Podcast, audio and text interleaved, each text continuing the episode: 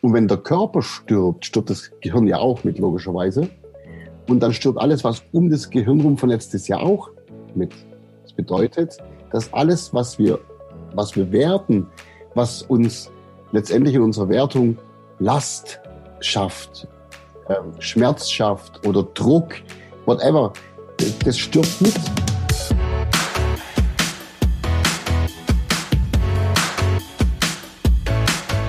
Der Lebensunternehmer-Podcast. Der Podcast für dein glückliches und selbstbestimmtes Leben mit Johannes Ellenberg.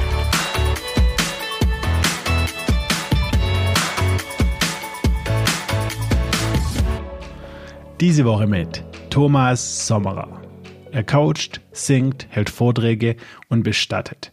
Diese Kombination klingt auf den ersten Blick ziemlich ungewöhnlich. Thomas ist aber der beste Beweis dafür, dass sich all diese Aktivitäten perfekt ergänzen. Denn der quillige Tausendsasser hat eine Mission.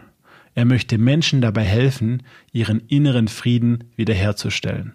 Da, wo Verluste jeglicher Art eine große Lücke hinterlassen, setzt er an. Egal ob sie in einer Krise im Job, eine Trennung oder einen Tod eines geliebten Menschen zu verdauen haben. Thomas weist den Menschen den Weg aus ihrer Trauer. Als Coach und Inhaber eines Bestattungshauses, das er seit 1993 führt, verändert er den Blickwinkel seiner Kunden nachhaltig. Schnell hängen die Zuschauer seiner Vorträge an seinen Lippen, wenn er leidenschaftlich entschlüsselt, wie ein besserer Umgang mit Verlusten gelingt. Ob er als Tom O'Hara mit seiner Big Band Songs von Frank Sinatra schmettert oder als Redner auf der Bühne steht. Impulse für Leben und Tod, die Thomas setzt, begleiten seine Zuhörer noch lange. Im Podcast spreche ich mit Tom über seinen außergewöhnlichen Lebensweg, seinen Beruf als Bestatter und seine Nahtoderfahrung als Kind. Besonders fasziniert im Gespräch mit Tom hat mich seine Einstellung zum Thema Sterben und dem Tod. Ich habe noch nie einen Menschen so ergriffen und positiv darüber sprechen hören. Herausgekommen ist, wie ich finde, eine ganz besondere Folge, die zur besinnlichen Zeit zwischen den Jahren besser hätte nicht passen können. Und jetzt viel Spaß mit Thomas Sommerer. Tom, vielen Dank, dass du dir heute Zeit genommen hast und wir dieses Gespräch führen dürfen. Ja, ähm, Johannes, ich danke dir vor allem, dass du mich äh, eingeladen hast zu deinem grandiosen Podcast. Danke sehr. Tom, du bist wirklich ein Phänomen, eine Ausnahmeerscheinung. Du bist Bestatter, Bestattungsunternehmer, ähm, damit aber nicht genug. Das war dir irgendwann mal zu wenig. Du hast dich weiterentwickelt, äh, bist jetzt Redner, Top-Redner, äh, bist Sänger, bist Coach, machst wirklich ganz, ganz viele spannende Dinge.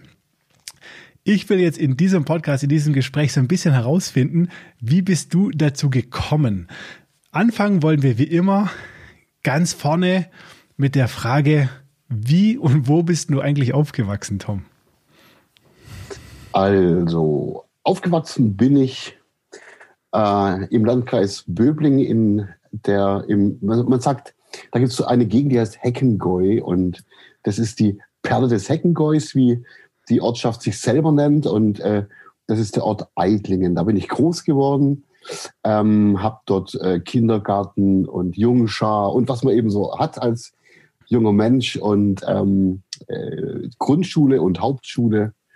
Und als dann der Wechsel anstand von der Hauptschule zur Realschule, da kam es dann auch zum Ortswechsel mit dem Umzug und Nachbarort. Also ich habe immer im Kreis Böbling gewohnt. Das ist total spannend, weil äh, inzwischen wohne ich in Eitlingen. Was der ja, das heißt, ich kenne mich inzwischen da ganz gut aus, wo du herkommst. Das ist so eine erste kleine Gemeinsamkeit, äh, die wir haben. Äh, Du hast es gerade schon ein bisschen erwähnt. Du warst erst auf der Hauptschule, äh, bist dann in die Realschule, dann auch umgezogen. Ähm, jetzt hast du nach der Schule einen nicht ganz üblichen ähm, Beruf äh, ausgeübt. Ähm, du hast dich entschieden, Bestatter zu werden. Tom, ähm, hilf uns doch mal zu verstehen, ähm, und es war ein aktiver Wunsch. Ne? Ich, Im Vorgespräch, äh, wir haben darüber gesprochen, es war, oder? Wie, wie wird man denn Bestatter? Also ich glaube, es ist total faszinierend, dass ich das mal gefragt werde. Auch das hat eigentlich so noch nie jemand gefragt. Ähm, ich glaube, das, das, das Spannendste ist, ähm, dass wenn man in der Gesellschaft von Berufsauswahl mhm. spricht, dann geht man davon aus, dass man da ein bisschen am Schreibtisch sitzt, ein bisschen rumhirnt, mit den Eltern spricht und sagt hier und die Sicherheit aufbauen und whatever.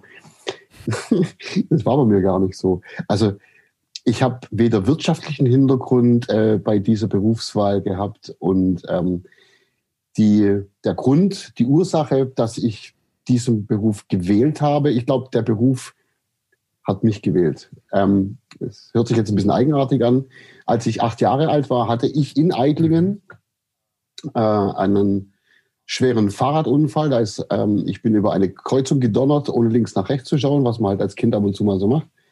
War dummerweise auf der Hauptstraße und dummerweise kam von links ein Mercedes-Benz mit 70 Sachen, der normal hätte 50 fahren müssen.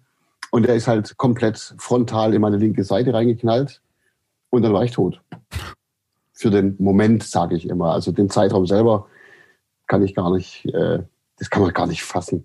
Also auf jeden Fall hatte ich eine Nahtoderfahrung. Und was man erlebt, wenn man äh, tatsächlich so eine Nahtoderfahrung erlebt, da habe ich mich mit vielen schon unterhalten, die Ähnliches erlebt haben. Man kann es mit, es gibt keine menschlichen Worte, mit denen man das beschreiben kann. Die gibt es einfach nicht. Und deshalb für mich ist die Formulierung so ziemlich treffend, wenn ich sage, ich habe dort sowas ähnliches wie so einen Auftrag bekommen. Also nicht, dass da jetzt jemand mhm. stand mhm. und mit so einem Buch gesagt hat, du wirst ab heute Bestattungsunternehmer. Also so, so funktioniert es nicht, sondern es war, äh, wie soll ich sagen, als ähm, ich vom Koma erwacht bin und dann, äh, ich war drei Monate im Krankenhaus, oh. als ich in dieser Genesungszeit so war, ich hatte ein Wissen, das war einfach jetzt plötzlich da, so möchte ich mich ausdrücken und die Erfahrung selbst, also was mich bis zum heutigen Tag immer noch fasziniert, ist einfach dieser Moment als das Wesen, das ich bin, der, der, diesen Körper, in dem ich beheimatet bin, verlassen hat. Mhm. Das ist die Faszination pur. Ähm, ich habe mir da nie bewusst darüber Gedanken gemacht und das ist auch bis zum heutigen Tag das Thema, das sich durch mein ganzes Leben zieht, worauf sich alles aufbaut, nur auf diese eine, äh, nur auf dieses, auf diese eine Ebene, was geschieht, wenn dies, wenn, wenn das Wesen den Körper hinter sich lässt. Und letztendlich, wie gesagt, um es mit menschlichen Worten auszudrücken, es war so, als äh, wenn ich dort die, den Auftrag bekommen hätte, Bestattungsunternehmer zu werden. Das bedeutet, ich habe dann nach dem Koma, als ich dann eben äh, zwei, drei Wochen später wieder so einigermaßen fit war, habe ich als Achtjähriger dann schon in diesem Krankenbett angefangen, äh, Bilder malen von äh, Kreuzen, also Grabkreuze, ähm, Grabsteine, alles immer schön 3D und meine Mutter zu Recht, ja, verstehe ich ja auch, die ist eigentlich ja im Grunde neben mir gesessen hat gemacht, sag mal, in der heutigen, im heutigen Slang würde man sagen, tickt ja noch ganz sauber. Ähm, also, und äh, das Spannendste war, ich habe ähm, einen Leichenwagen gemalt ähm, äh, also von der Seite und also auch schön mit, mit, mit Palmwedel auf der Fensterscheibe und ich habe dort einen Mann reingemalt als Fahrer im schwarzen Anzug mit so einer Schildmütze, Kippe im hm. Mund und ich habe mich selbst gezeichnet in der Zukunft, ohne es zu wissen. Das ist das Faszinierende und was mich bis heute noch sehr, sehr, sehr trifft. Ähm, 1900 89 ist dieses Bild bei einem Umzug verloren gegangen. Mhm. Das ist, also das ist wirklich für mich, weil, ja, Verstehe. aber ich war, so, nur Wahnsinn. damit man weiß, so. Acht Jahre. Also es war keine, genau, es war keine Entscheidung, die jetzt bewusst, was, welchen Beruf werde ich wählen, womit will ich mein Geld verdienen, das war ja nicht mal ansatzweise da, also so, sondern es war diese große Bestimmung, es war gar keine Frage. Ich war als Achtjähriger im Grunde schon Bestatter, wenn, wenn man so möchte. Wahnsinn. Also ich habe nie mich hinterfragt, wie macht man denn das? Sondern der Drang war so groß, dass ich dann spontan, als ich direkt 18 war, direkt bei einem Bestattungsunternehmer in Böbling äh, angefragt habe. Es war so ein ziemlich kleiner, Wagener hieß der früher. Und ähm, äh, bei dem habe ich gelernt, wie man Verstorbene versorgt, jetzt beispielsweise. So, das war der erste Schritt auf dieser Reise in dieser großen Vision. Verrückt. Aber lass uns mal, lass uns mal nochmal dieses acht und 18, ja. das sind so zehn Jahre dazwischen. Also du bist acht Jahre alt. Du hast einen furchtbaren Autounfall, den du fast nicht überlebst. Hast eine Erfahrung, die du als Nahtoderfahrung wahrnimmst und beschreibst und ich kann mir vorstellen, dass ja man es auch nicht wirklich beschreiben kann, äh, was du da, was du da erlebt hast. Aber das Ende ist, das Ergebnis ist, dass du anfängst im Krankenhaus dich mit dem Tod, mit dem Thema Bestatter, ich, ich meine, als Achtjähriger wusstest du ja wahrscheinlich auch nicht mal so richtig, was so ein Bestatter macht oder was dieser Beruf macht, aber du hast dich angefangen, irgendwie mit diesem Thema auseinanderzusetzen und es war irgendwie klar, Tod ist was, was dich in Zukunft in deinem Leben beschäftigen wird. Ähm, abgesehen davon, dass deine Mom irgendwie mal gesagt hat, was ist los mit dem Junge, ähm, wie, wie ist denn dein Leben dann weitergegangen? Ich meine, du warst immer noch ein achtjähriger Junge, du warst dann irgendwann mal, ja. du warst in der Grundschule, bist dann in die Hauptschule gegangen. Wie hat sich das weiter ähm, manifestiert, dieses Thema, bis du, bis du dann 18 warst und, und volljährig und die Lehre angefangen hast oder die, die Ausbildung? Naja, also die, äh, wie gesagt, im Krankenhaus, das Bildermalen und so, das war schon da diese reine Faszination für mhm. dieses Thema. Und wie du sagst, da ging es mir nicht darum, was ein Bestatter tatsächlich an Arbeit macht. So, es war einfach die Faszination für das Thema Tod insgesamt. Also wirklich Faszination. Ist nicht juhu oder toll, also, so, also toll schon, weil das war Faszination, Faszination, aber die Faszination konnte ich ja gar nicht greifen selbst. Das kann man, ist wirklich schlecht zu beschreiben. Diese Faszination ist einfach da. Mhm. Ich, ich, also ist, ich könnte vielleicht sagen, ich habe keine Faszination, ich bin Faszination. Vielleicht kann ich mhm. nur so mhm. Wenn du es bist, hinterfragst du es ja. nicht. Sondern, ja. ja, so. Ähm, da gibt es auch keinen Grund oder keinen Anlass, diese Faszination zu erklären. Das ist dann schon eher, wenn man sagt, ich habe Faszination. Warum hast du Faszination? Deshalb ja. habe ich Faszination. Aber wenn ich sage, ich bin Faszination, ja.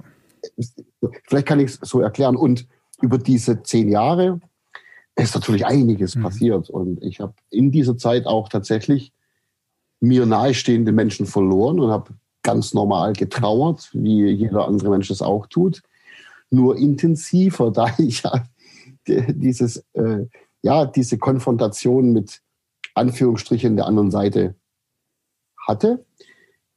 Und ich, also ich, ich habe als junger Kerl dann schon immer, wenn äh, es in der Verwandtschaft jemand gestorben ist oder es war mal vom Nachbars Junge, seine Cousine, zu der hatte ich ganz guten Kontakt. Mhm. Die, sind, die waren in, in den Dolomiten dann äh, Urlaub machen und dann kam die Nachricht, dass die äh, von äh, so die Klippen darunter gestürzt sind und mhm. äh, ums Leben gekommen sind. Ich habe bitterlich geweint, habe mich dann ähm, hinter mein Akkordeon geklemmt. Also ich habe äh, seit ich fünf mhm. bin, spiele ich auch Akkordeon. Musik ist auf der gleichen Ebene. Ähm, also die gleiche Faszination, die sich durch mein Leben zieht. Und habe dann ähm, einfach mit, äh, mit Musik kompensiert diese, diese, diese äh, schmerzlichen Gefühle mhm. und habe über die Jahre dann auch gemerkt, bis zum heutigen Tag, was Musik zum Beispiel auch äh, bewirken kann, gerade was, was das bewegen mhm. kann und so weiter. Ja, und so habe ich in diesen zehn Jahren dann äh, als ich zwölf war beispielsweise, hatte ich meine erste Band mhm. schon. Darf sie gar niemand erzählen, was jetzt im Podcast sehr schwer ist, aber die, die erste Band hieß Happy Life Quartette. Das war einfach so klassisch Akkordeon, Trompete, Schlagzeug ja. und äh, weiß gar nicht, äh, noch irgendwie. Und wir hatten schon in der Ehlinger Festhalle dann einen Auftritt, also es war also nicht als, als reinen äh, Band, sondern bei einer Weihnachtsfeier und so. Aber wir hatten schon groß waren schon unterwegs und das war so der Einstieg zumindest auf die Bühne.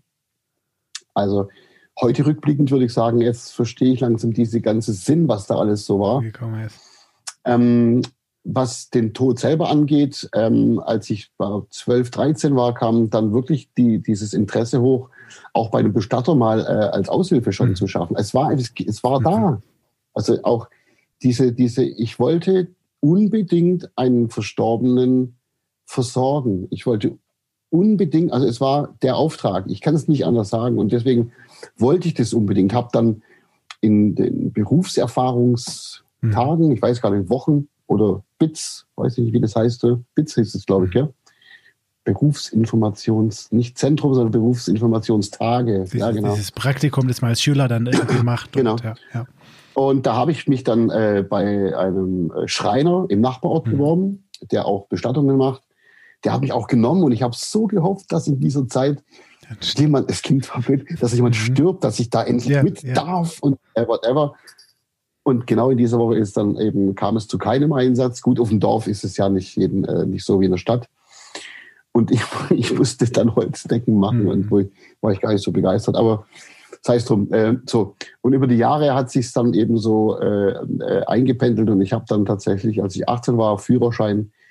Ähm, natürlich habe ich eine Lehre, habe ich auch ja. begonnen. Also ähm, als Hotelfachkraft. Das war so das ist genauso eine große Faszination, aber alles, was mit Menschen mhm. zu tun hat, also alles, bei dem ich Menschen dienen kann, ja, ob das jetzt tatsächlich mhm. ist, äh, ob das in, in Gastronomie war oder äh, auch heute noch auf der Bühne als äh, Entertainer mit der Frank Sinatra mhm. Big Band, die ich habe. Das ist einfach Menschen äh, zu, zu, also ja, zu, zu, zu, zu leiten mhm. und, und sie zu Begeisterung zu führen. Und das ist das, was mir in Bestattung auch gelingt. Das ist das Spannende. Das ist daraus entstanden, dass ich Dinge, die für den Verstand nicht greifbar sind, erreiche. Okay. Aber, aber nicht geplant als Konzept, sondern einfach das, ja, und die Schwierigkeit versteht ja niemand. Ja. Okay. ja, und so, so kam das dann zustande, dass ich mit 18, wie gesagt, dann das erste Mal bei einem Bestattungsunternehmen mitarbeiten ja. durfte. Wie war das dann für dich?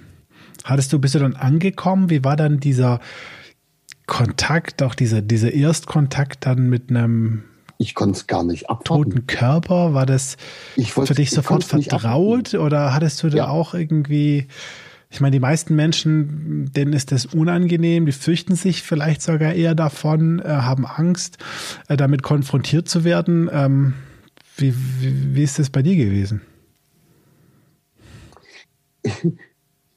gehört eigentlich äh, noch zuvorher. Ich habe ja schon als Ministrant früher in Eiblingen, mhm. wenn es darum geht, dass jemand gestorben ist und äh, die Ministranten wurden ausgewählt, ich war immer ich, ich, mhm. ich. Also die Konfrontation mit den Verstorbenen war, ich war heiß drauf. Ich kann das gar nicht anders beschreiben. Ich wollte das, was in mir schon lange gebrannt hat, endlich auch ähm, äh, erleben. Also ich wollte, ja, um, um das auszuleben, was tief in mir äh, vergraben war, möchte ich mal mhm. sagen, äh, was da in der Zukunft auf mich gewartet hat, mhm. also in, in der jetzigen ja. Zeit. Ja. ja. Das, äh, ich kann das kaum beschreiben. Es ist eine totale Faszination gewesen, das zu tun. Ähm, und schau mal, wenn man einen Menschen abholt, der verstorben ist, im Krankenhaus oder zu Hause, da könnte man schon sagen, dass der Tod den Menschen meistens so in das Gesicht geschrieben mhm. ist obwohl einige schon so ein kleines Lächeln schon drauf haben. Und ich weiß da natürlich, ja, die hat einen guten Übergang. Mhm. Ja. Die anderen haben auch einen guten Übergang, aber das ist, aber da will ich jetzt das nicht vertiefen.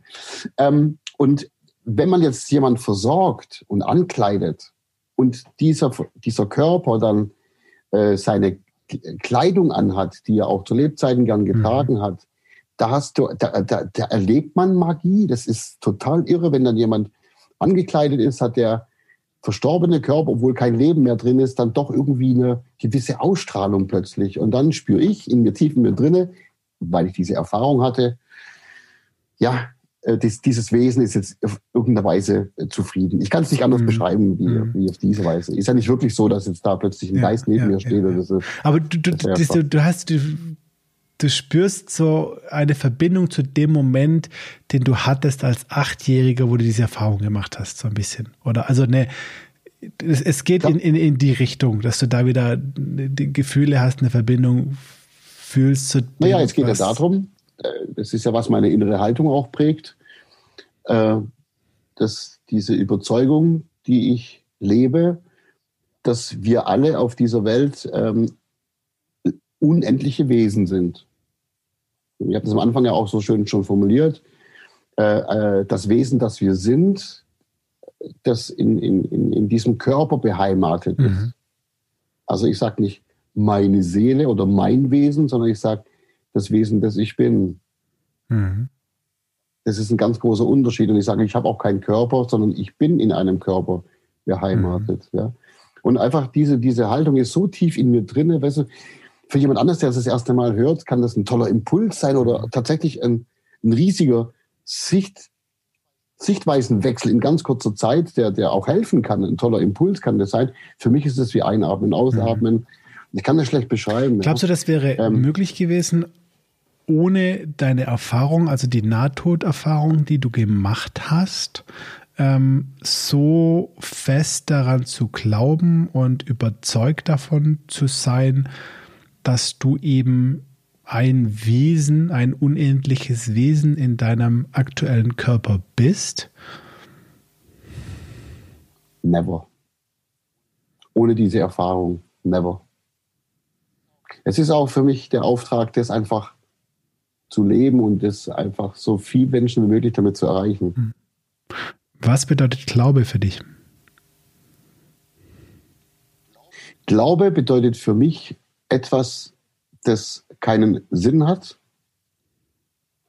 Also, egal ob es jetzt ein, ein Glaubenssatz ist, den man über sich selbst mhm. hat, oder auch äh, äh, also, in der, also in der Hauptsache eigentlich. Deshalb, weil Glauben, da schwingt immer so ein bisschen Hoffnung mit, hoffentlich klappt es dann auch. Äh, oder man kann auch anders sagen, es steckt immer, im Glauben steckt auch ein bisschen immer Zweifel äh, drin. Und das ist für mich ja, wenn ich sage, da glaube ich fest hm. dran, dann ist das eine Aussage, die ist nicht 100 Prozent. Hm. Ob man will oder nicht. Bleibt Menschen, die glauben wollen auf ein Leben nach dem Tod, ähm, bleibt denen überhaupt was anderes übrig, als daran zu glauben, wenn sie selber, nicht wie du, äh, diese Erfahrung ähm, schon gemacht haben? Genau. Also ich möchte noch kurz differenzieren, ähm, weil die, was denke ich über Glauben, ist natürlich äh, zweischneidig, mhm. möchte ich sagen. Es gibt ja auch den Glauben an die Kirche, den habe ich jetzt damit mhm. nicht gemeint, ja. Weil das greife ich nicht an. Also um, um das klarzustellen halt ganz kurz, ja. Es geht ja prinzipiell um eine Aussage, die man als Mensch trifft und sagt, ich glaube an das oder ich glaube an jenes, ja äh, den, äh, nicht, dass bestimmte Zuhörer, wenn du sagst, glaube jetzt an die Kirche denken und ich sage, ich halte das für sinnlos, das ist nicht damit mhm. gemeint. Das wollte ich jetzt bloß klarstellen. Okay. Ähm, ich glaube, ja, schön, dass ja. du sagst, also vielleicht nochmal, das auszumachen, Glaube hat viele äh, Aspekte, ne? Und äh, Glaube wird oh, sehr ja. stark natürlich mit, mit Religion oder Kirche in der westlichen Ausprägung äh, äh verstanden. Ähm, schön, dass du das nochmal klarstellst. Ne? Mir, mir geht es ähm, tatsächlich mehr um die tatsächliche Bedeutung äh, zu glauben, ja, und eben diese, diesen, diesen Fakt, dass äh, wenn ich es selbst noch nicht erlebt habe, und das muss nicht nur eine Nahtoderfahrung sein, ne? das, das kann mich erleben ähm, als Unternehmer, mich erleben als Sportler, mich erleben als ein Mensch, der was Bestimmtes erreichen kann, ja, ähm, solange ich das noch nicht getan habe, ja, muss ich ja in einer gewissen Weise daran glauben. Das ist so die Stufe eins äh, für mich, dass ich es schaffen kann, dass es so ist, bis ich dort bin genau. und bis ich die Erfahrung sozusagen gemacht habe. Ja. Genau. Also an sich glauben ist wichtig. Das ist keine Frage. Das ist, äh, also, ja, das ist so äh, Wortspalterei und, und, und Erbsenzählerei, ja. Also, prinzipiell bin ich halt trotzdem der Meinung, dass ähm, äh, um die Frage zu beantworten, was ich von Glauben mhm. halte. Ich halte Glauben in der Form, damit man an etwas mhm. glaubt.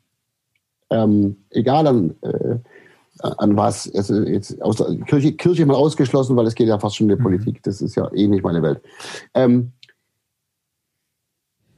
da halte ich, da, da halte ich das tatsächlich für ähm, etwas ohne Zweck, ohne Sinn, weil einfach Hoffnung beziehungsweise äh, damit verbundener Zweifel enthalten mhm. ist. Und das ist für mich in meiner Welt.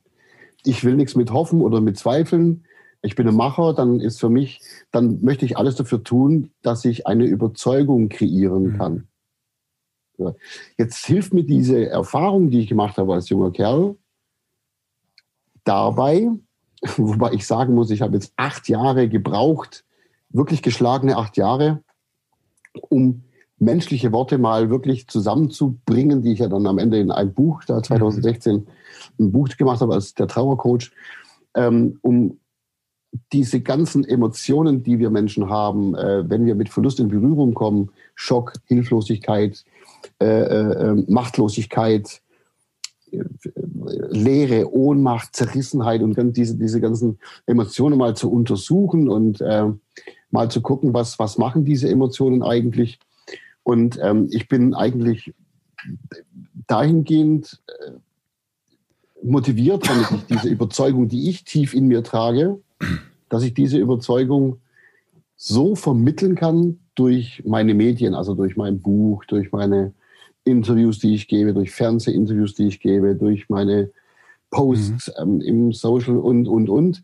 Äh, ich möchte durch meine Überzeugung immer mehr Menschen dazu bringen, damit sie ihren Glauben, den sie haben, erweitern können. Ich würde nie von jemand erwarten, dass, weil ich gesagt habe, ich halte Glaube, jetzt an was zu glauben, eher für sinnlos. Ähm, ist es mir nicht wichtig zu sagen, hör auf zu glauben, schaff dir was Neues an, sondern den Glauben so zu erweitern, dass aus dem Glauben eine Überzeugung wird.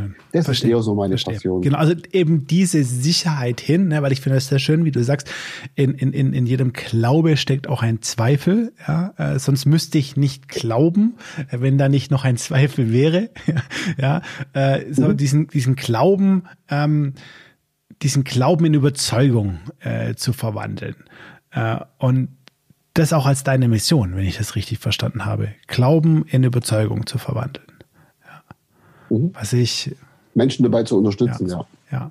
Was ich, was ich eine sehr schöne, äh, sehr, sehr schöne ähm, Mission finde, by the way. Ähm, Tom, hast du Angst vor deinem eigenen Tod? Ich wollte gerade sagen, soll ich das wirklich beantworten? Äh. Das erste Mal war so schön, ich kann es gar nicht abwarten. ich möchte schon dieses Leben, das ich jetzt in diesem Körper leben darf, schon noch einige Jahre hier machen. Das Spannendste daran, weißt du, Zeit ist etwas, das nur von uns Menschen kreiert ist. Das gibt es nur in unseren Köpfen. Außerhalb von unserem Kopf ist Zeit gar nicht existent und schon gar nicht dort, wo ich äh, sein durfte. Zeit gibt es da gar nicht und das können wir uns gar nicht vorstellen. Da gibt es keinen Anfang, kein Ende. Und ähm, daher das wieder zu erleben, also das ist total crazy. Ich wünsche mir nur trotz allem, dass wenn der körperliche Tod eines Tages dann eintritt, wann auch immer das sein wird, dass ich einfach einschlafen darf und einfach morgens körperlich nicht mehr aufwache. Das ist so der einzige Wunsch, den ich vielleicht hätte, dass es äh, vielleicht nicht mit Schmerzen einhergeht. Aber selbst wenn, dann ist es okay. Mhm. Also es gibt schon äh, schönere Tode und weniger schönere Tode in Bezug auf die Zeit oh, äh, ja. vor dem finalen Abendzug. Oh ja. Natürlich. Aber auf das, äh, diesen, diesen Moment, den wieder erleben zu dürfen, das ist phänomenal. Also das ist so dieser Moment, wenn, wenn alles, was in uns Menschen Wertung schafft. Mhm. Das findet im Gehirn statt. Also das heißt, die Neurowissenschaft hat ja herausgefunden, dass insgesamt der Verstand eines Menschen um das Gehirn rum vernetzt ist. Das ist die Ebene, wo auch äh, unser Wertesystem angesiedelt ist. Das ist etwa ab dem achten Lebensjahr erst so richtig aktiv und entwickelt sich das ganze Leben lang.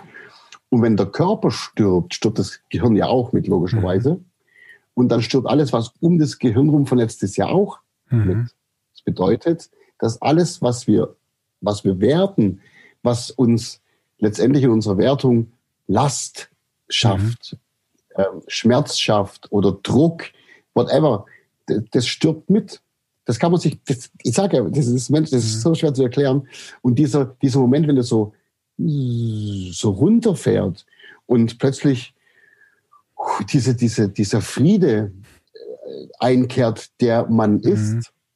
Ey, Alter, das ist so grandios geil. Das ist, ich kann das gar nicht so wiedergeben. Mhm. Das ist einfach Geil. Ja, also ich habe jetzt äh, die, den Vorteil, dich zu sehen, äh, weil wir hier äh, per Video miteinander telefonieren. Ich sehe in dein Gesicht und äh, ja, also dieser Gesichtsausdruck, liebe Hörer, ja, der, der, der, der zeugt davon, dass er auch wirklich äh, davon überzeugt ist. Ähm, glaubst du, es gibt Möglichkeiten, ähm, mu muss man sterben, um seine Last im Hier und Jetzt, im, im Leben zu mindern?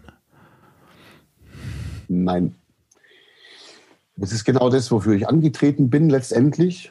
Aus dem Bestattungsunternehmer wurde dann der Trauercoach, ja, ein Begriff, den ich 2012 prägen konnte. Da freue ich mich sehr darüber, bin sehr stolz darüber. Heute gibt es Trauercoaches wie Sander Meer, ähm, aber ich konnte ihn 2012 prägen und auch die Begrifflichkeit gesund trauern. Und das ist eben das, wofür ich angetreten bin, Menschen zu unterstützen, ähm, durch mentale Techniken, hm. die viele dieser Techniken aus dem NLP stammen, die aber äh, letztendlich von mir so entwickelt wurden, dass ich eigene Methoden entwickeln konnte. Am Ende eben das effektive Trauercoaching zum Beispiel konnte ich entwickeln. Und dieses effektive Trauercoaching ist tatsächlich, hm, wenn ich mit Trauernden arbeite, ich habe Kurse, die gehen zum Beispiel zwei Tage lang, ähm, da denkt man auch, oh, innerhalb von zwei Tagen, ja. Ich gebe Einzelcoachings, da dauert es manchmal nur anderthalb Stunden.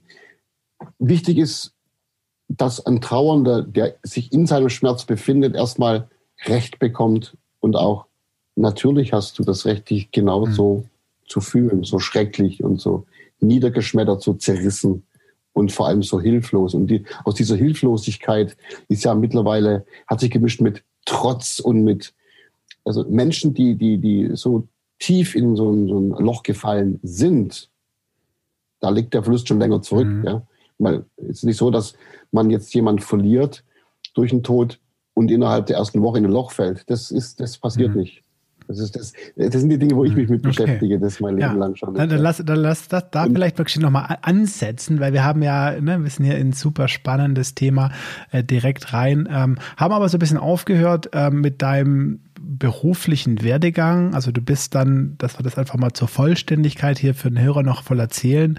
Du bist dann äh, zu dem Bestattungsunternehmen als 18-Jähriger, hast dann dort ähm, angefangen als Bestatter zu arbeiten, ähm, bist dann aber ähm, auch zum Unternehmer geworden ähm, und dann sogar in der nächsten Evolutions Evolutionsstufe ähm, ja zum zum Coach, zum Autor und hast deine Mission ähm, dann auch einfach ja mit anderen Medien, mit anderen Dingen äh, noch größer gemacht und, und äh, erreichst noch mehr Menschen. Vielleicht magst du uns noch mal so ein bisschen diesen Weg skizzieren, dass wir, dass wir verstehen, ähm, ja, wo du gerade aktuell stehst in deinem Leben.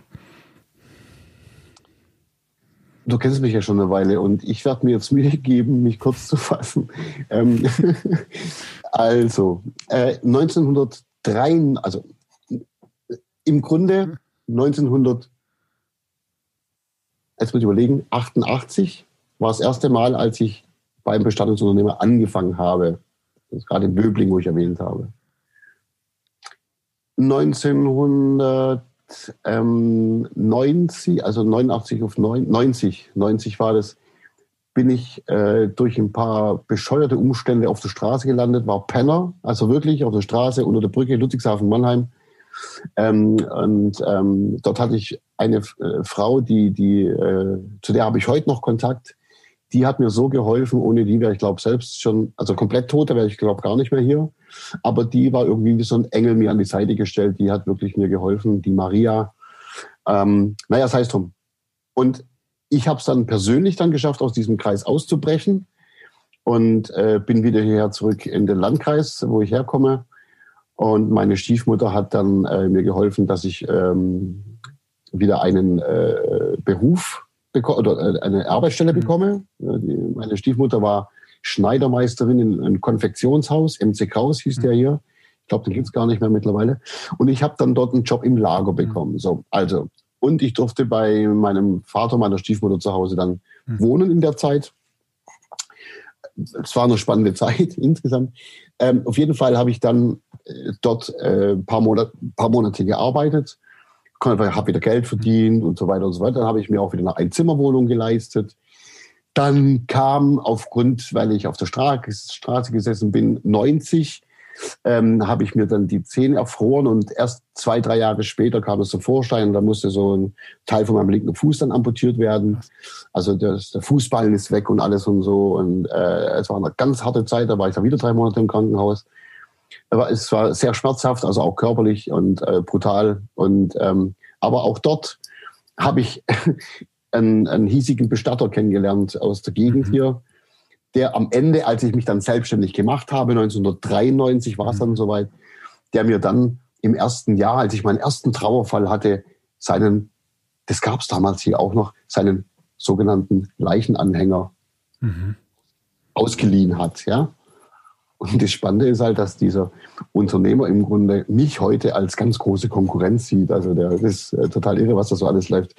Bestatterbranche ist so ein bisschen so ein Haifischbecken. Ähm, deswegen halte ich mich da komplett raus, aus der, mach mein Ding und so weiter und so fort. Okay, also 93 die Gründung in einer Einzimmerwohnung. Ja. Da hatte ich auch meinen ersten Trauerfall abgewickelt in dieser Einzimmerwohnung. Äh, abgewickelt heißt, die Kundin kam zu mir in die Wohnung und wir haben dann doch, ja, also am Wohnzimmertisch. Okay. Also wurde nicht der Leichnam gewaschen und balsamiert. Und na, um Gottes Willen, okay, nein, nein, nein. Das, nur für, was äh, für die Außenstehenden, die da vielleicht nicht so genau wissen. Was Gut, dass du pflegst, ja, ich bin ja, ich bin ja drin im Thema. Nee, also, man, tatsächlich damals auch die Verstorbenen, es war prinzipiell so, man hat sie dann auf den Friedhof mhm. gebracht und hat, wenn das Sarg ausgesucht war, sie dort mhm. eben dann ähm, eingebettet. Ja. Und ähm, genau, also ähm, so war es damals eben auch schon. Was für mich schon, aber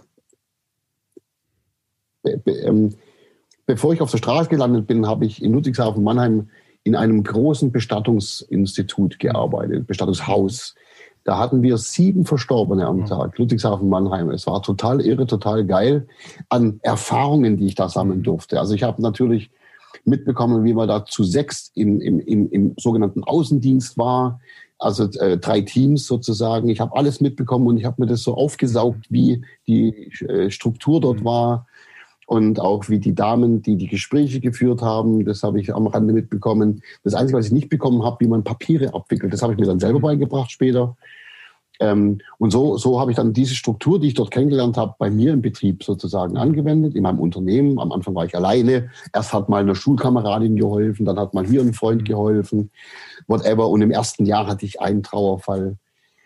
Äh, jeder andere hat gesagt, hey, mach den Laden dicht, spinnst du und so whatever. Aber ich habe mich mit Musik über Wasser mhm. gehalten. Auch Redner damals noch. Und ähm, ja, im zweiten Jahr, das war 94, hatte ich dann acht Trauerfälle um es jetzt ein bisschen mhm. abzukürzen. Und im dritten Jahr 94 auf 95. Ab 1. Januar äh, 95 äh, hatte ich drei Trauerfälle im Monat. Ich habe die einfach so an, angezogen. Mhm. Weil diese, diese Vision, jetzt wir wieder beim Erfolgsdenken mhm. halt, ne? visionär zu sein und, und dieses, dieses Zielbild in sich zu haben, dass es dort schon erreicht mhm. ist, zieht, ich kann es nur bestätigen, es zieht alles an, was du brauchst. Du brauchst halt nur Durchhaltevermögen und, und so. Und das ist etwas, dafür lebe ich und dafür stehe ich auch für diese Unerschütterlichkeit. Der mich jetzt so oft in meinem Leben nach unten gerissen, nach unten geschmissen, weil auf der Reise hierher, äh, ich meine, ich habe jetzt in diesen, im Januar werden es jetzt ähm, äh, 28 Jahre und in diesen 28 Jahren als Bestattungsunternehmer, der ich ja trotzdem noch mhm. bin, habe ich circa 6000 Menschen betreut. Also ich habe das mal so runtergerechnet. Ne? Sechs also es sind 3000 mhm. Schicksale. In der Regel hat es äh, immer mit zwei Personen zu tun, manchmal eben auch fünf oder zehn. Daher äh, habe ich einfach mal die, die das mhm. Doppelte genommen, also an Menschen. Ne? Also 6000 Menschen waren es circa. Das finde ich übrigens die ich betreut habe. Auch super. Also ne, ne, eine super spannende Perspektive oder so ein Perspektivwechsel. So als Außenstehender, der jetzt ja vielleicht mit dem Thema Tod noch nicht so stark konfrontiert war, ja, äh, wenn man sagt, okay, ne, der, dein Kunde sozusagen ist der Verstorbene, in Anführungszeichen, ne? Ähm, aber du hast da ja ne, die, die, ganz andere Perspektive. Natürlich hast du mit dem Verstorbenen zu tun und, und gibst ihm so sein letztes, letztes Geleit. Ähm, aber diese, diese Perspektive, ne, zu sagen, die 6000 Menschen sind nicht die 6000 Verstorbenen, sondern sind die 6000 trauernden Angehörigen. 6000 Menschen betreut, ja, genau. genau ja, so. Also an die 3000 Verstorbene, ja, die genau. damit zu tun und, haben. Und diese, diese, ne, auch diese vom Job her, ne, das wird mir gerade auch irgendwo so klar, dass es eben diese beiden Richtungen gibt. Ne? Also und du die eine jetzt noch stärker auslebst mit dem, was du jetzt ganz aktuell tust, ne? Aber halt, ja, dieses, ja, den Verstorbenen das letzte Geleit geben auf der einen Seite und auf der anderen Seite den Hinterbliebenen, ähm, ja, Trost zu spenden, Kraft zu geben.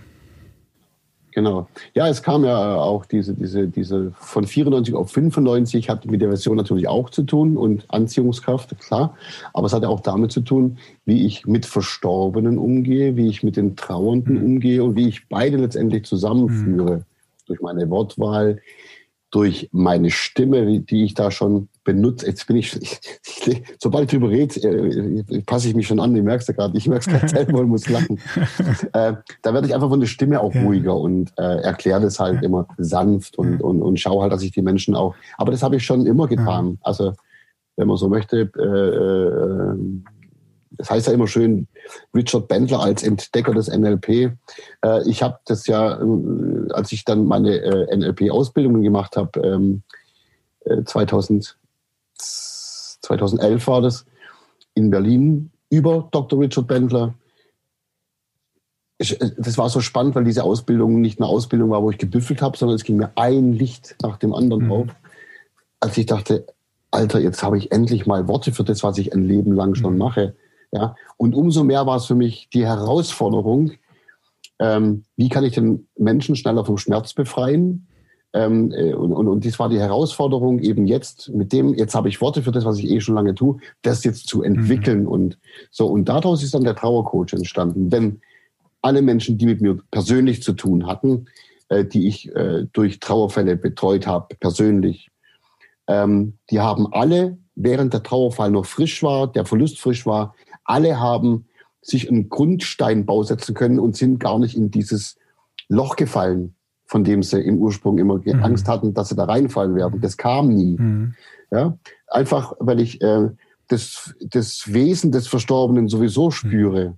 Mhm. Logo, äh, ja, aufgrund mhm. der Nahtoderfahrung. Mhm. Und da schwingt so einiges mit. Und aus dem Bauch heraus, aus dem Herzen heraus kann ich intuitiv in so einem Trauergespräch spüren, ähm, was ich an Vorschlägen bringen kann, was wir jetzt machen könnten für die Trauerfeier mhm. oder beim Abschied, so und so weiter und so fort. Und am Ende beim Trauercoach, Trauer, äh, das passiert nur öfter, beim Trauercoach mhm. geht es mir ja darum, dass all die Menschen, die nicht persönlich mit mir zu tun haben, wenn der Trauerfall frisch ist, weil ich habe mein Bestattungsinstitut eben in Sindelfing, mhm. Kreis Böbling, fertig. Also ich kann jetzt nicht Menschen erreichen mit meinem Bestattungsinstitut, die in München, Hamburg, sonst mhm. wo wohnen, es ist aber mein tiefer Wunsch, dass ich mit meiner Überzeugung und meinen Erfahrungen auch Menschen erreiche, außerhalb meines Kreises hier in Böbling, sondern in Deutschland, in, in der Schweiz, in Österreich. Mittlerweile habe ich auch da Teilnehmer aus, aus diesen Gebieten. Ähm, und dadurch ist der Trauercoach erst recht entstanden, weil ich natürlich jetzt nach Wegen gesucht habe, wie kann ich Menschen, die nicht so eine Betreuung hatten, und letztendlich ins Loch gefallen sind. Wie, was kann ich da machen, um diese Menschen dort rauszuholen? Und das ist eine Ursprungsfrage ja gewesen. Mhm. Äh, muss man denn sterben, um äh, von Leid sich mhm. zu befreien? Nein, muss man nicht.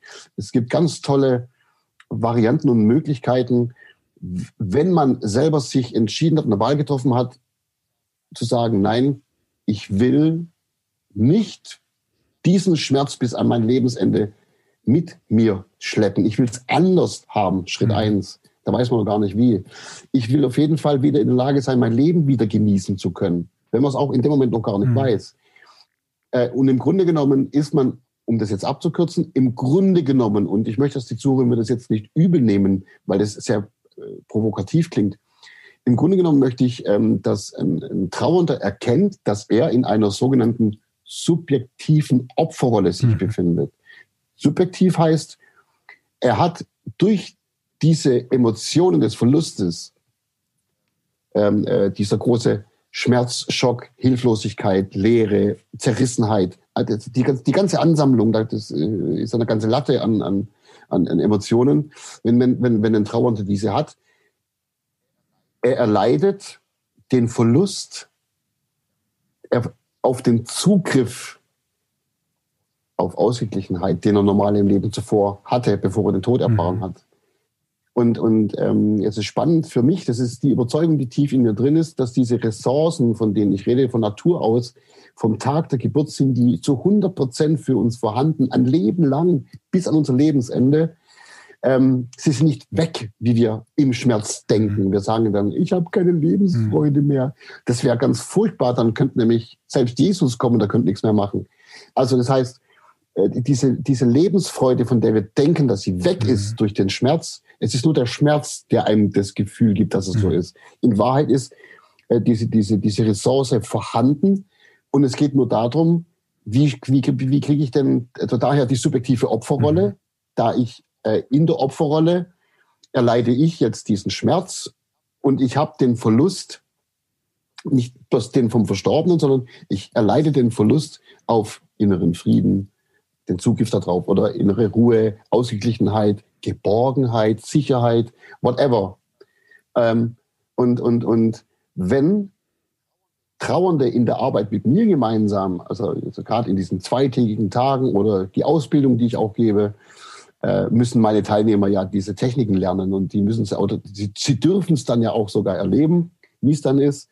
Ähm, wenn man nämlich ähm, herausfindet auf der subjektiven Ebene, wo eben die Opferrolle stattfindet, wenn man dort herausfindet, wie man trauert, wie man einen Schmerz aufrechterhält, wie man einen Schock aufrechterhält, wie man Hilflosigkeit aufrechterhält, wenn man herausfindet, wie man das tut, nicht warum, wie man es tut. Ab, da, ab diesem Moment kann man die Art, wie man es wahrnimmt, verändern. Mhm. Ja? Und da gehe ich natürlich jetzt nicht drauf ein, das wäre jetzt ein Podcast an für sich nochmal in der Länge selber. Aber wenn diese Wahrnehmung verändert ist, mhm. automatisch, das ist, das, da findet im Gehirn was total Faszinierendes statt. Ähm, äh, automatisch bekommt man den Zugriff auf eben die erwähnten innere Friede, innere Ruhe, whatever, das macht jeder anders, ähm, dann ist der Zugriff wieder da. Wenn der Zugriff wieder da ist, dann erinnert dich doch mal zurück an den Verstorbenen. Erinnere dich mal mit einem tiefen Zustand des Friedens, einer tiefen Ruhe, erinnere dich mal an den Verlust zurück. Glaubst du echt, der wird da noch mhm. wehtun? Mhm. Wenn du, wenn du im Zustand des inneren Friedens bist, garantiert nicht. Im Gegenteil, wenn du dich zurückerinnerst, dann wirst du weinen aus, na, Freude ist vielleicht das falsche Wort, aber aus Ergriffenheit, weil plötzlich spürst du das Wesen mhm. dieses verstorbenen Menschen. Der ist ja auch im Zustand des reinen Friedens. Ja? Und, und wenn man da, da spürt man so viele Dinge, die einem vertraut sind, die man auch kaputt gemacht hat, weil man gesagt hat, der Michael war so ein toller mhm. Mensch. Der, der, der, der, der hat, das war so ein leidenschaftlicher Motorradfahrer. Was ich damit sagen will, der Mensch macht von vornherein, und jetzt kommt sogar noch ein Heck, ähm, der Mensch macht den großen Fehler, sobald jemand stirbt, sofort sich in Vergangenheit zu formulieren. Und glaub mir, ich habe das mehrmals, wenn ich, und glaub mir, als Bestattungsunternehmer, ich kenne hunderte von Menschen, erleide ich mehr Verluste an lieben Menschen wie viele andere. Also es geht vielen anderen Bestattern auch so, logischerweise, weil wir halt viel kennen. Und jedes Mal mache ich das aber auch, dass ich sofort in der Gegenwart weiterhin mhm. spreche. Weil ich spreche ja nicht von diesem Körper, mhm. dem, der jetzt tatsächlich äh, das biologische Leben äh, raus ist, das ist das Schwerste, an dem wir zu knabbern haben, weil alles, was wir physisch erlebt haben und im Gehirn gespeichert mhm. ist und das zu vermissen, das nicht mehr zu haben, den, den Druck an der, an, also das, das Umarmen und, und, und, und den, den, den Geruch des Rasierwassers, whatever, keine Ahnung, das geht nicht mehr. Und damit haben wir unsere Problematik. Mhm. Dabei vergessen wir aber, dass wir uns auf das ureigenste Wesen dieser Person, das wir lieben, mhm. konzentrieren. Jeder Mensch redet ja auch davon, also man muss ja nicht der Überzeugung sein wie ich, aber trotzdem redet im Grunde fast jeder Mensch davon oder glaubt, um wieder bei dem Thema zu sein, glaubt daran, dass die Seele den Körper verlässt. Ja gut, dann, dann entscheide dich halt und betraue den Körper und vergiss halt die Seele. Pff, mir doch mhm. wurscht. Also ja, ist jetzt, jetzt bin ich voll drin mhm. im Thema, ne? So ist bei meinen Vorträgen zum Beispiel. Ich möchte nur begreiflich machen, wie wichtig es ist, wenn man schon daran glaubt, dass die Seele den Körper verlässt, oder wie ich mich ausdrücke, äh, die, der, die Überzeugung, dass das Wesen, das wir sind, den Körper hinter sich mhm. lässt, das Wesen nach wie vor existent ist. Umso wichtiger ist es ja, Wege zu finden und äh, sich innen drin so, äh, dass, dass ich, ähm, ähm, sag ich mal, mich auf die Liebe zu, dem, zu der verstorbenen Person nach wie vor dieser Liebe widme, weil wer trennt sich denn von der Liebe zum Verstorbenen? Das machen wir, wenn wir sagen, ja. der Michael war ein so toller Mensch. Und jeder Zuhörer kann das mal für sich selber jetzt mal machen, wenn der Podcast vorbei ist. Jeder von euch hat mit Sicherheit schon einen, einen lieben Menschen verloren, jede Wette. Und wenn ihr da euch nur mal kurz zurück, zurück erinnert, werdet ihr mir jetzt recht geben, dass ihr in vielen Dingen sagt, ja, meine Großmutter, meine Oma, es war eine ganz tolle Persönlichkeit, oder? Jetzt mal als Beispiel, mhm. ja. Und jetzt üb es einfach mal für dich und gehen wir wirklich rein. Erinnere dich an den Verlust und du wirst merken, dass das noch ein bisschen schmerzt plötzlich. Haha, ertappt. So, das heißt, und wenn du jetzt bewusst mal sagst, meine Oma war so eine Liebe, so, so eine Liebe, so ein lieber Mensch, dann wirst du, wenn du dich jetzt in dich reinspürst, dann wirst du merken, dass das so ein bisschen Wehmut mitschwingt und so ein bisschen so, ah, so Sehnsucht, also lauter so Sachen, die jetzt nicht gesund sind, sag ich jetzt mal. Und wenn du jetzt beginnst, das mal in Gegenwart, nur in Gegenwart ausdrücken, mit sagen, meine Oma ist so ein wundervoller Mensch, wirst du allein durch diesen kleinen Trick feststellen, wow, allein das mhm. fühlt sich da schon viel freier an und so weiter. Und äh, das ist nicht nur ein Trick in der Hinsicht, damit man jetzt besser damit umgehen kann, sondern das ist tatsächlich, ähm, damit kann man beginnen, sich dem Wesen eines verstorbenen Menschen, den man so betrauert, mhm. und dann kann man lernen, sich da wieder drauf zu fokussieren. Also so ja, einen simplen Trick. Ja. Das ist super spannend, was du jetzt auf dieses ganz spezifische Thema Trauern und, und Tod äh, und Umgang damit äh, beschreibst. Ähm, das hat eine ganz, ganz, ganz große Analogie äh, zu dem, was ich glaube, zu dem, was ich das Lebensunternehmermodell nenne. Also 100 Prozent Verantwortung für sich und sein Leben, seine Gedanken, seine Gefühle zu übernehmen und sich einfach sicher zu sein, dass man seit der Geburt, und genau das sind eigentlich auch meine Worte, ne, Ressourcen in sich trägt, auf die man immer wieder zurückgreifen kann und sich immer verlassen kann. Und es, der, der größte Hebel ist, den, den wir als Menschen haben können. Also Schulausbildung, kulturelle Prägungen, familiärer Background, äh, you name it, Zertifikate, Abschlüsse, alles schön und gut, ja, kann helfen, aber das, was das mächtigste Werkzeug ist, was uns allen kostenlos zur Verfügung steht, ja, tragen wir seit Geburt an in uns. Und müssen es nur lernen. Und das sage ich, Klammer auf, leider lernen, weil wir kriegen es nicht beigebracht. In der Regel. Genau. Ja, ähm, leider lernen zu benutzen und können auf diese Ressource aber immer wieder zurückgreifen. Genau, exakt, genau so ist es. Das ist super spannend. Was bedeutet denn für dich, äh, Tom, äh, dieses Thema Unternehmertum und Selbstständigkeit? Ich meine, du könntest deinen Beruf und deine Mission ja auch als Angestellter, ähm, angestellter Bestatter oder angestellter Coach äh, ausüben, ja, oder in deiner Freizeit irgendwie äh, als Sänger auf Bühne dein, deine Person nachgehen. Ähm, was bedeutet denn dich, für dich dieses Thema Unternehmertum, Selbstständigkeit? Naja, ich meine, ähm, also der Beruf hat er mich gefunden. Und äh, auf die Weise war ich ja dann, war ich ja dann Anführungsstrichen gezwungenermaßen Unternehmer. Ich bin da reingewachsen in, in Unternehmer. Also äh, ich darf es ja nicht vergessen, ich habe ja keine äh, kaufmännische Ausbildung. Mhm. Die hatte ich ja nicht. Also ich bin da auch teilweise mal auf die Fresse gefallen ja, mit dem Unternehmen. Ich war ja auch mal insolvent zwischendurch. Ähm, habe es nach der Insolvenz wieder übernommen. Während der Insolvenz war ich selber angestellt in meinem mhm. Unternehmen. Also ich habe es nie äh, die Vision. Ich sage ja, es ist diese diese ähm, nicht aufgeben mhm. und äh, Lösungen finden. Es gibt immer einen Weg und ja, das ist ja tief in mir verwurzelt. Also Unternehmertum bedeutet für mich tatsächlich, äh, ähm, dass, dass das Ziel oder die, die Visionen, die man sich für ein Unternehmen setzt, erstens mal eine Marke draus zu machen, damit man einen USP schafft, mhm. ja, um einzigartig eben zu sein.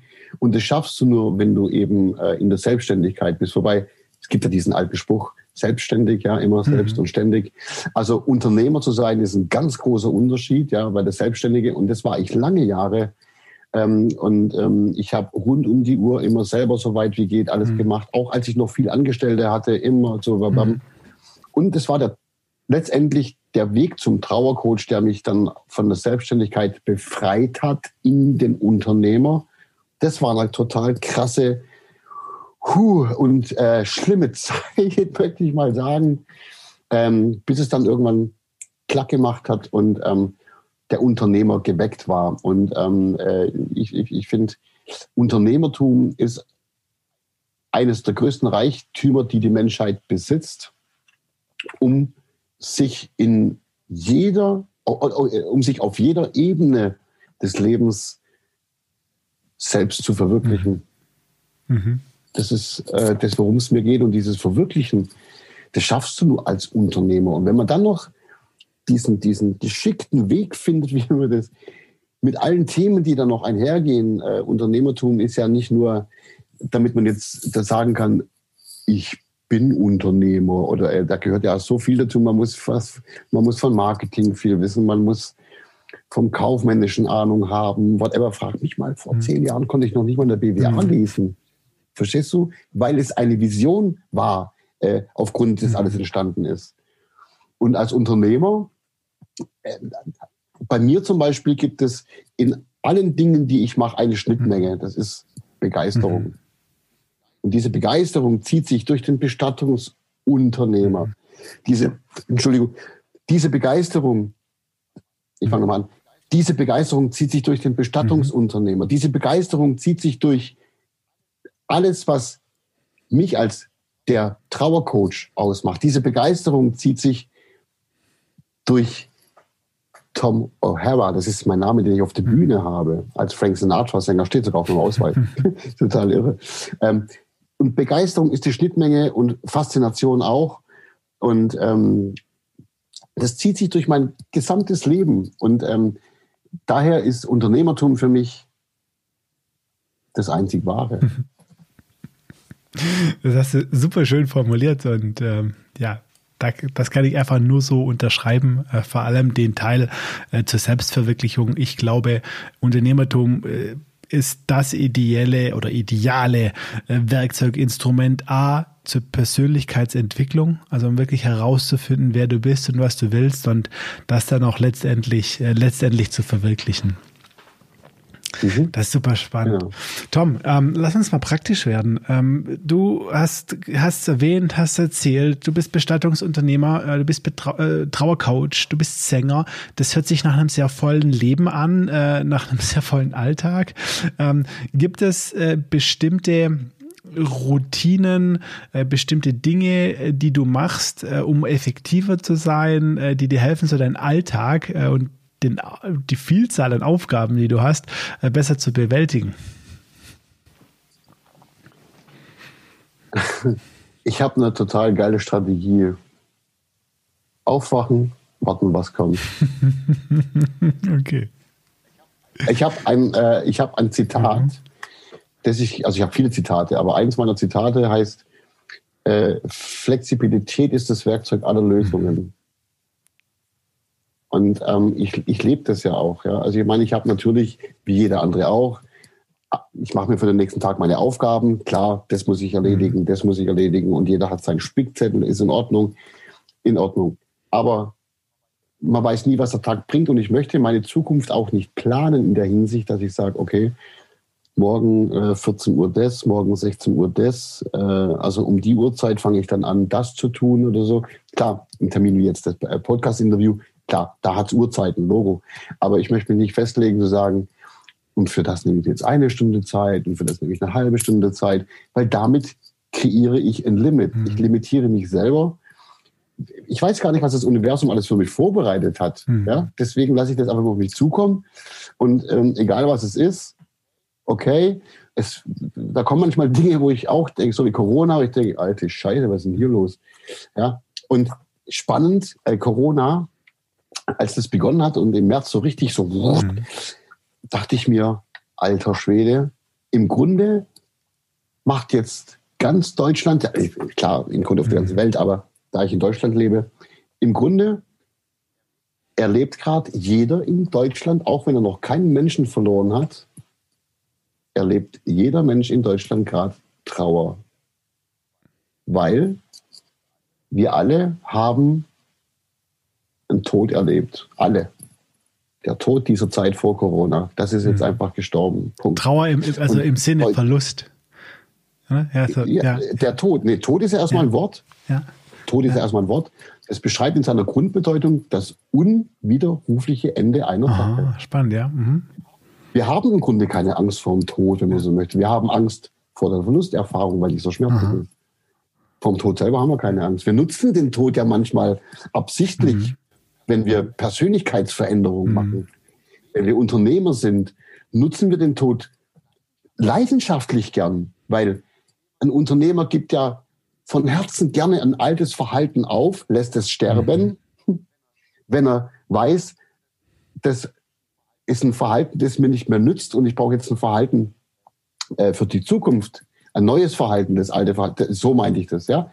Ähm, und wir haben alle, als Corona kam, alle, alle auf dieser Welt, jetzt, ich habe von Deutschland gesprochen, in Deutschland haben wir alle unterschwellig diesen Tod erlebt. Mhm. Der Tod dieser Zeit vor Corona, diese Freiheit. Mhm. Ja, die Freiheit ist ja auch, die wir da gespürt haben, äh, die Freiheiten, die wir in Deutschland haben, ist ja auch eine Emotion, mhm. eine Freiheit. Es ist nicht nur ein innerer ja. Dialog ja. oder was man bildhaft ja. damit verbindet. Und wir alle haben diesen Tod jetzt erlebt und haben automatisch ganz Deutschland schwebt seit dieser Zeit in einem schwelenden Trauerzustand. Mhm. Ohne dass die Leute es wissen. Ja. ja.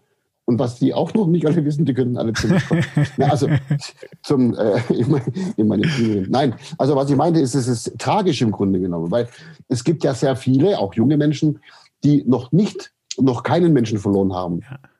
Und in meine Erfahrung, als ich, also mit diesen 6000 Menschen, mit denen ich gearbeitet habe, irgendwann war mir da auch klar, es sind locker 95 bis 98 Prozent der Menschen, können nicht mit Veränderungen umgehen. Das haben die nie beigebracht bekommen, was okay mhm. ist. Es ist ja kein Vorwurf ja. oder schlecht zu machen. Aber es ist so weit verbreitet mhm. und umso schlimmer ist es ja jetzt in dieser Corona-Zeit, in der wir alle die, diesen Verlust erleben. Verlust der Freiheit. Nicht der Freiheit, die wir in mhm. Deutschland haben, sondern das Gefühl der Freiheit, das wir damit mhm. verbinden. Und jetzt sind wir wieder, was ich vorher erklärt habe, subjektive Opferrolle. Mhm. Obwohl wir ja, jetzt du nix schon. Ja, ich, ja, es ist genau das, was ich, was, wo wir uns wieder einig sind. Es gibt diesen Zustand und egal, was da draußen passiert, sei Unternehmer, auch wenn du kein Unternehmen hast, sei Unternehmer äh, und, und, und sei flexibel. Was kann ich tun, was mir Freude mhm. macht? Und wenn der Kopf sagt, spinnst du, dann machst du es erst mhm. recht. Ja. Weil wenn der Bauch sagt, ich habe jetzt Bock auf keine Ahnung, dann mhm. tu es einfach. Ja. Weil der, das Herz und der Bauch immer ja das Richtige ja. ist.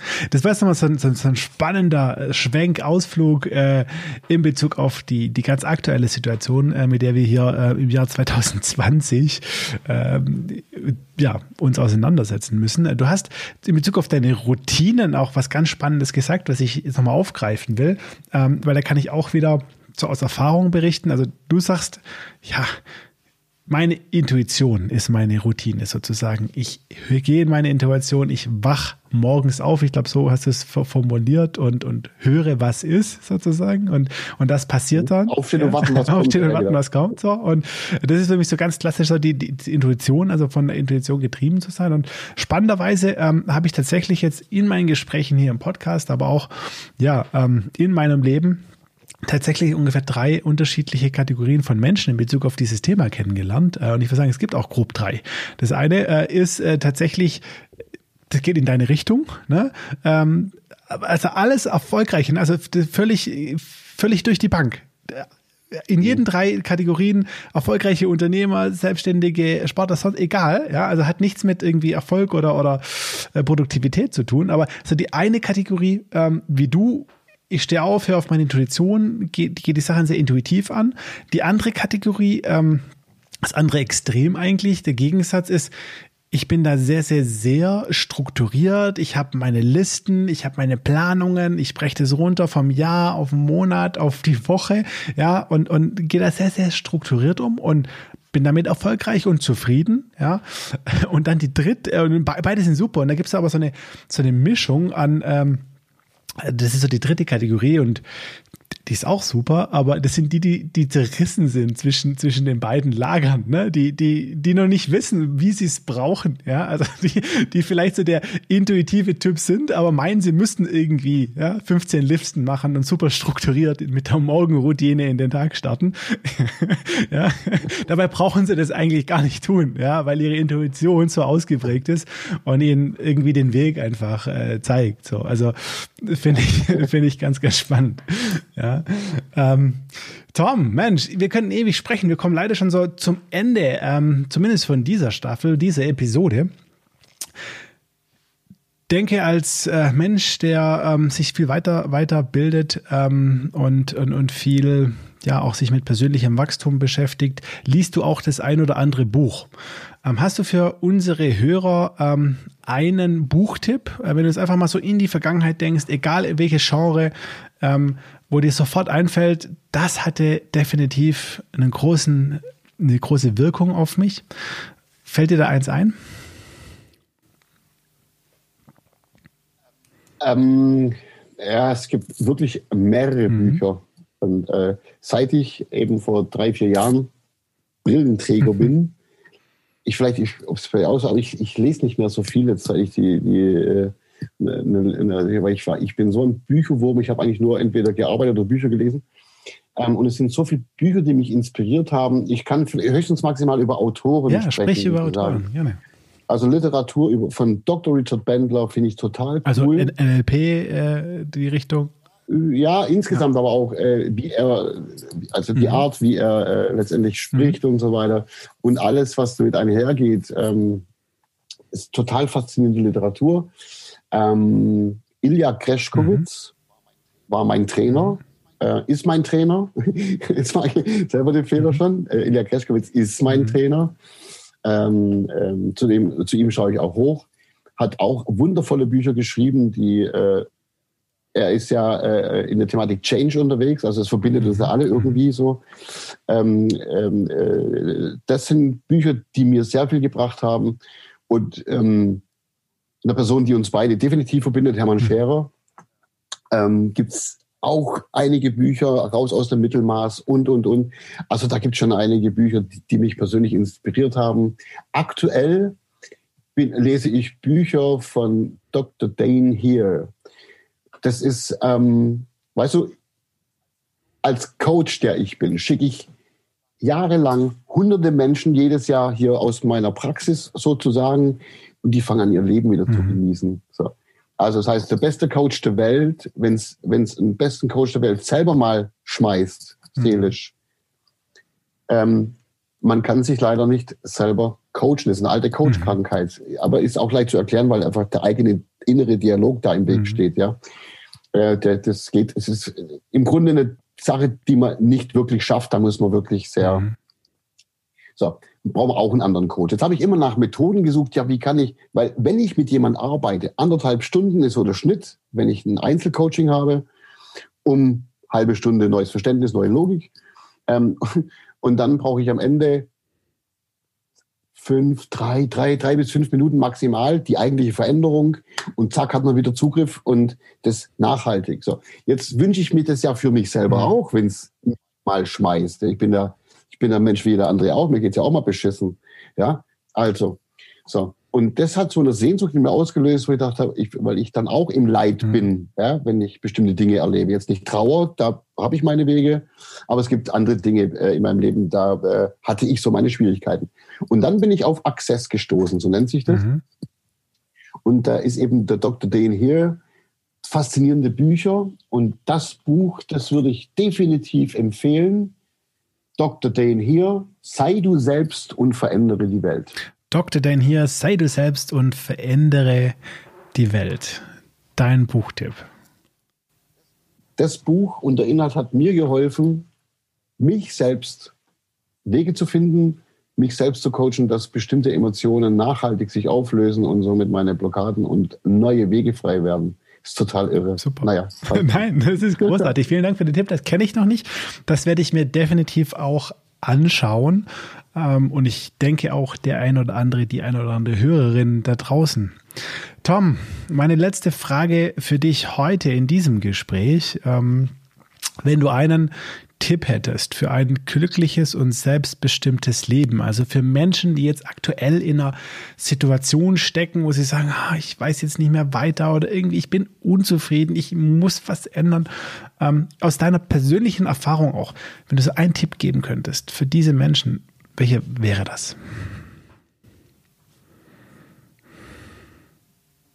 Im Grunde besteht der Tipp aus zwei Schritten. Erstens, triff die Wahl, dass du dich anders fühlen willst. Egal wie, das muss völlig, völlig wurscht. Triff die Wahl und sag, okay, jetzt ist Schluss. Ich treffe jetzt die Entscheidung, aus diesem, wie ich mich fühle, auszubrechen. Im, so. Und äh, im zweiten Schritt dieses Tipps, jetzt wird's kreativ, wenn du abends schlafen gehst, dieser Moment, wenn du das Licht ausknipst, dich umdrehst und wirklich mit dem Vorhaben jetzt einzuschlafen. Es gibt ja, der eine guckt noch Fernsehen, der andere liest noch ein Buch und whatever.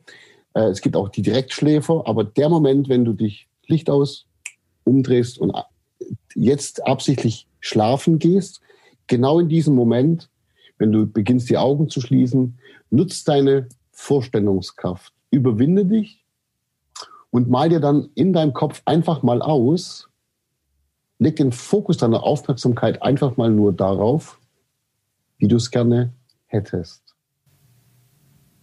Ungeachtet dessen, ob das möglich ist, aufgrund dieser widrigen Zustände, in denen du dich möglicherweise jetzt befindest, aber mach ein Bild von dir, wo du dich selber drin siehst. Gib dir Kleidung da drin, wo du sagst, wow, geil. äh, mach äh, eine Eigentumswohnung, wo du drin wohnst, ein, ein, ein, ein, eigenes Haus, ein Schloss, eine Villa, whatever, scheißegal. Lass, wie Hermann Scherer auch immer so schön sagt, Großdenken ist wichtig. Also mach es so groß wie möglich und so schön wie möglich, mach ein helles Bild davon. Vor allem fang im ersten Schritt an, das Bild erstmal zu kreieren, wie du es gern hättest. Und dann schraubst du ein bisschen rum den folgenden Nächte, das sollst du immer abends beim Schlafen gehen machen und schraub das Bild am Ende so, dass das, was du da vorhast, in dieser Vorstellung so ist, als dass du dort schon erreicht hast. Alles liegt schon hinter dir. Da hast du gar keinen Zweifel mehr, ob das funktioniert. Oder, oder und, und hoffentlich kriege ich das hin wegen der Buchhaltung. Oder oh, und das Geld, das ich dazu hm. brauche. Das liegt alles schon hinter dir. Dort hast du es schon geschafft. Mach dir ein Bild von dem, wie du es haben möchtest. Und damit da schaust du das in deiner Vorstellung an, wie toll du da strahlst, wie aufrecht du da stehst und schau mal umher, was für Menschen um dich sind, horch mal rein in das Bild, was die Menschen dort zu dir sagen, dort, wo du es erreicht hast. Boah, und genau so schläfst du ein. Einfach, ohne zu überlegen, einfach nur das Bild, wie toll es sich anfühlt, damit einschlafen. Und das machst du einfach jeden Abend. Das ist dieser Tipp. Das Unterbewusste sorgt für den Rest. Tom, vielen, vielen Dank für das tolle Gespräch, den tollen Abschluss.